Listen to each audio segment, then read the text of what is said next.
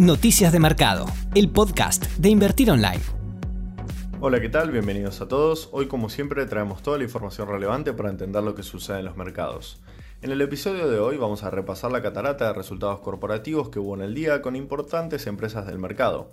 Además repasamos las conclusiones de Powell respecto a la política monetaria y el discurso de los CEOs de las principales tecnológicas de Estados Unidos ante el Congreso por investigaciones antimonopólicas. En el plano local hay información corporativa importante de empresas que cotizan en la bolsa local y además actualizamos la discusión por el presupuesto 2020, las negociaciones por la deuda y las últimas disposiciones del Banco Central para el acceso de las empresas al mercado cambiario. Tras finalizar la reunión de dos días del Comité Federal de Mercado Abierto de la Reserva Federal, el presidente de la entidad, Jerome Powell, pidió al Congreso de Estados Unidos una respuesta fiscal fuerte y rápida.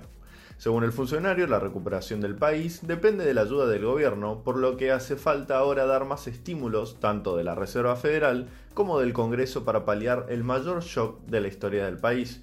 Esto podría interpretarse como un apoyo a la propuesta enviada por el gobierno para aprobar un plan por un billón de dólares en estímulos. Además, la entidad decidió dejar sin cambio su tasa de interés de referencia, cumpliendo con los pronósticos del mercado, y continúa en el rango del 0 al 0,25%. Asimismo, Powell expresó su compromiso de seguir con sus compras de bonos y la variedad de programas de préstamos y liquidez también asociados con la respuesta del coronavirus. Los presidentes ejecutivos de cuatro de las firmas tecnológicas más grandes de Estados Unidos comparecieron ante el panel antimonopolio de la Cámara de Representantes vía teleconferencia. Estuvieron presentes los CEOs de Facebook, Mark Zuckerberg, de Amazon, Jeff Bezos, de Google, Sundar Pichai y de Apple, Tim Cook.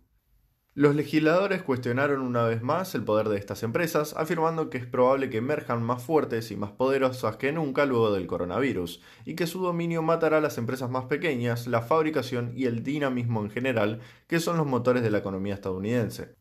Por supuesto, los directivos se defendieron. Jeff Bezos fue el primero en exponer, enfatizando que el negocio de la compañía representa menos del 4% del mercado minorista general en los Estados Unidos y que firmas como Walmart o Target ofrecen servicios con los que no pueden competir. Además, enfatizó que su compañía ha creado más empleos que cualquier otra en Estados Unidos en la última década y además repasó una serie de beneficios que reciben sus trabajadores.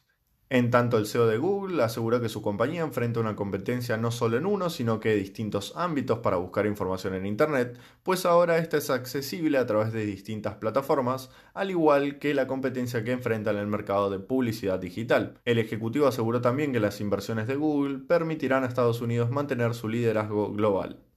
En tercer lugar, el CEO de Apple, Tim Cook, recalcó que el mercado de su compañía es ferozmente competitivo con compañías como Samsung, LG, Huawei y Google, que han creado negocios de teléfonos inteligentes muy exitosos que ofrecen diferentes enfoques.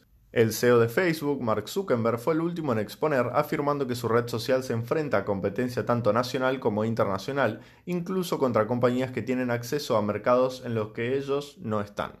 Por supuesto, hoy también presentaron sus resultados del segundo trimestre empresas muy relevantes para el mercado. La compañía de aviones Boeing sufrió una caída del 25% de sus ingresos con beneficios netos y ganancias por debajo de lo que esperaba el mercado.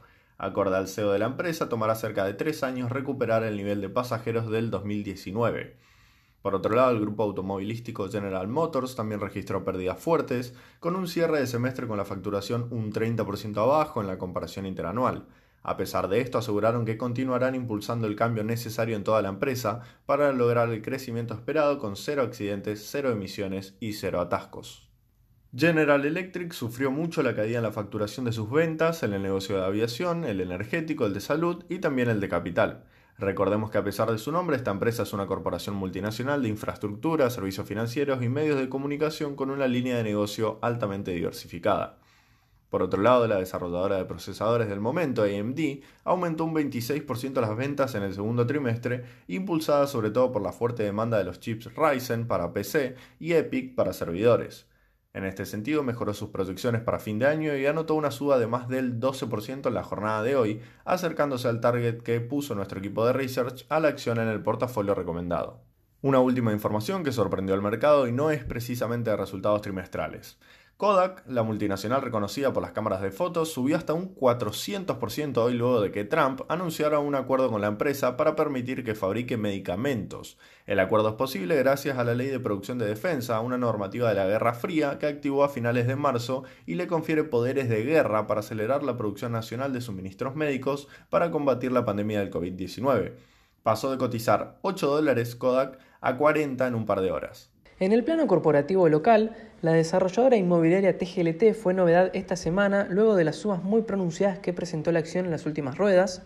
De hecho, por la gran volatilidad intradiaria que mostró en el día de ayer, Vima procedió a interrumpir temporalmente la negociación de la acción. TGLT informó a la Bolsa de Comercio que la sociedad no tiene conocimiento de circunstancia alguna que debe ser, deba ser comunicada en los términos de la regulación estipulada como información relevante.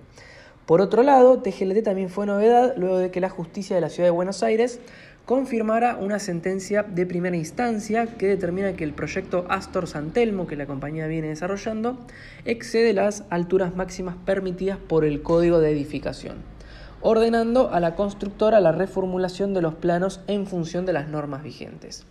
La compañía informó que se encuentra evaluando la decisión judicial y las acciones a adoptar. Longby es otra compañía que también fue protagonista en las últimas ruedas, registrando subas de hasta un 40% tomando como referencia los precios de la última semana, informó que llegó a un acuerdo estratégico para el desarrollo y elaboración de termotanques y calefones con Rotoplas Argentina S.A., una empresa argentina líder en soluciones individuales e integrales de almacenamiento, conducción y tratamiento del agua. El acuerdo determina que los termotanques y calefones de la marca Señorial o cualquier otra marca de su titularidad o de terceros, que serán fabricados por Longby y comercializados por Rotoplas Argentina S.A. Por último, en el Generación Costanera, o mejor conocida como Seco 2, reportó una ganancia de 598.3 millones de pesos para el periodo de seis meses finalizado el 30 de junio de este año, registrando una disminución del 78% con respecto al mismo periodo del 2019 debido a la disminución en los ingresos por la especificación de las tarifas de la energía, junto con otras medidas regulatorias aplicadas por el gobierno. En cuanto a los principales indicadores operativos, la energía generada por Costanera en el primer semestre del 2020 aumentó un 3% en términos interanuales como consecuencia del mayor requerimiento de despacho de Camesa. La Cámara de Diputados analizó este mediodía en comisión el proyecto para ampliar el presupuesto 2020. El oficialismo espera obtener dictamen de mayoría, aunque deberá esperar hasta mañana, jueves, cuando se retome la discusión tras el cuarto intermedio dispuesto hoy. El gobierno busca ampliar partidas del presupuesto 2020 en un 33%, con un incremento del gasto de 1.8 billones de pesos, que se sumarán a los 5.5 ya aprobados. El 80% de ese gasto adicional se explica por las prestaciones de la seguridad social, subsidios económicos a la energía y el transporte para sostener el congelamiento tarifario y los programas IFE y ATP que responden a la emergencia derivada de la pandemia. Los diputados volverán a reunirse mañana jueves a las 14.30 horas, una hora antes del informe de gestión que brindará el jefe de gabinete Santiago Cafiero en el recinto. El Banco Central anunció que decidió prorrogar un mes la vigencia de las actuales restricciones para el acceso de las empresas al mercado cambiario oficial. Además, incluirá una nueva facilidad para que se pueda cancelar obligaciones pendientes por importaciones garantizadas por entidades financieras.